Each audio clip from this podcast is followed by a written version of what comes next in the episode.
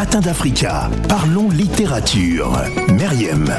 Troisième et dernière partie hein, de Parlons littérature. Vous le savez, on s'intéresse à l'ouvrage Esclave affranchi, abolitionniste, marin, écrivain africain.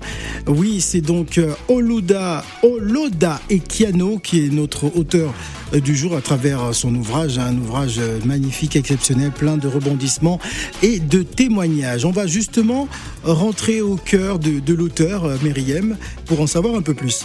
Tout à fait. Ce livre-là nous permet déjà d'avoir dans les plus grands détails euh, les rebondissements de la vie de cette âme d'exception.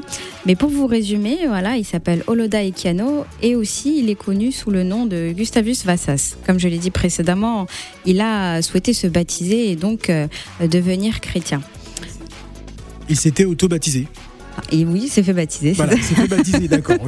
il s'est fait baptiser, Oui. effectivement. Il a, il a rejoint la religion euh, chrétienne. Et donc, euh, euh, cet homme qui est né en 1745 dans l'actuelle région du Biafra est le fils d'une famille Ig- Ig- Igbo ouais.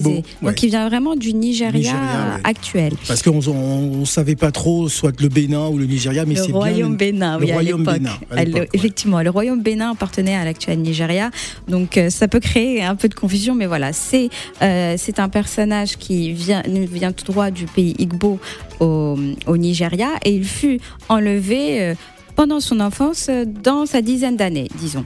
Lorsqu'il a été enlevé, pris en rapt, il a été transféré à la Barbade, où il a été acquis par un officier britannique qui l'a, inclus, disons, dans ses voyages maritimes. Il l'a accompagné en Virginie, en Angleterre notamment.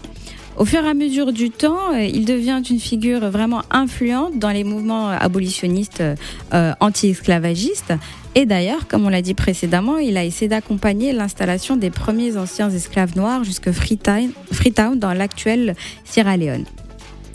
À la demande de beaucoup d'abolitionnistes de l'époque, parce que je pense que le témoignage était nécessaire car il permet de créer un lien direct par rapport aux émotions aussi, de prendre euh, conscience de l'horreur de ce qui se passait. Son témoignage était vraiment clé et beaucoup l'ont poussé à le partager. Et grâce à ce témoignage, il a pu accéder directement aux hautes sphères de l'État britannique et Oui. notamment la reine pour défendre sa cause. Et dans cette lettre qu'il a donnée à la reine, il proposait un autre modèle relationnel avec l'Afrique, un autre modèle basé sur euh, des échanges économiques plus sereins où euh, l'Angleterre pourrait considérer l'Afrique comme un nouveau marché. Euh, je pense quelque part que la couronne n'a pas vu ça, euh, n'a pas laissé ça de côté, elle a Oui. bien pris en compte. compte. Malheureusement, l'esclavage a été annulé, supprimé, aboli, mais une nouvelle phase très sombre aussi a ouvert celle de la colonisation, où effectivement l'Afrique est devenue un autre marché d'une manière différente pour les euh, pays euh, anciennement euh, esclavagistes et devenus nouvellement colonisateurs. Cela n'empêche que ça ne réduit en absolument rien sa démarche qui est grandiose parce qu'elle nous a permis, je pense, de sortir de l'horreur de cette histoire de l'humanité qui a duré trop longtemps, plus de cinq trop. siècles, Ouais. et, et qui devait absolument s'arrêter pour l'équilibre de tous. Donc Ah. voilà. Ouais. Alors il fait partie, hein, il faut le rappeler, il fait partie des, des premiers écrivains noirs déportés euh, dans la Nouvelle-Angleterre. Exactement.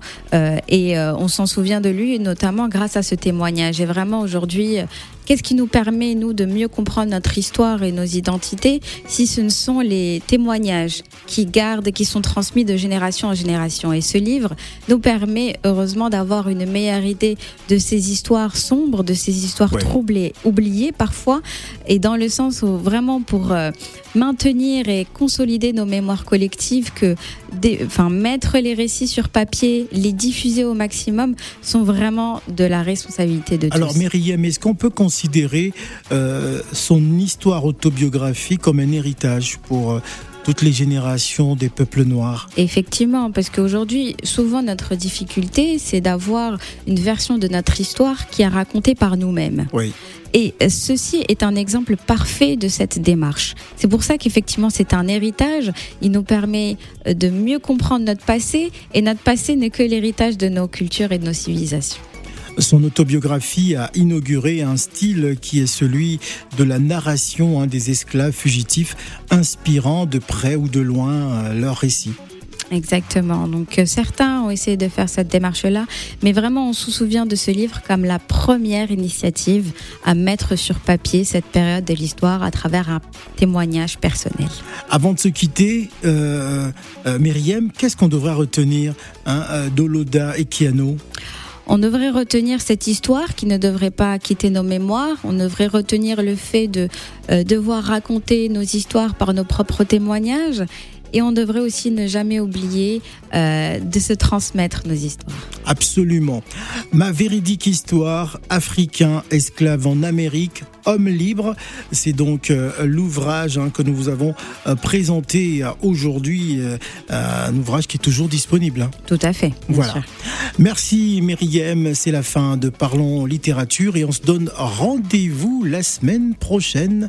Ben, nous serons au mois de mai.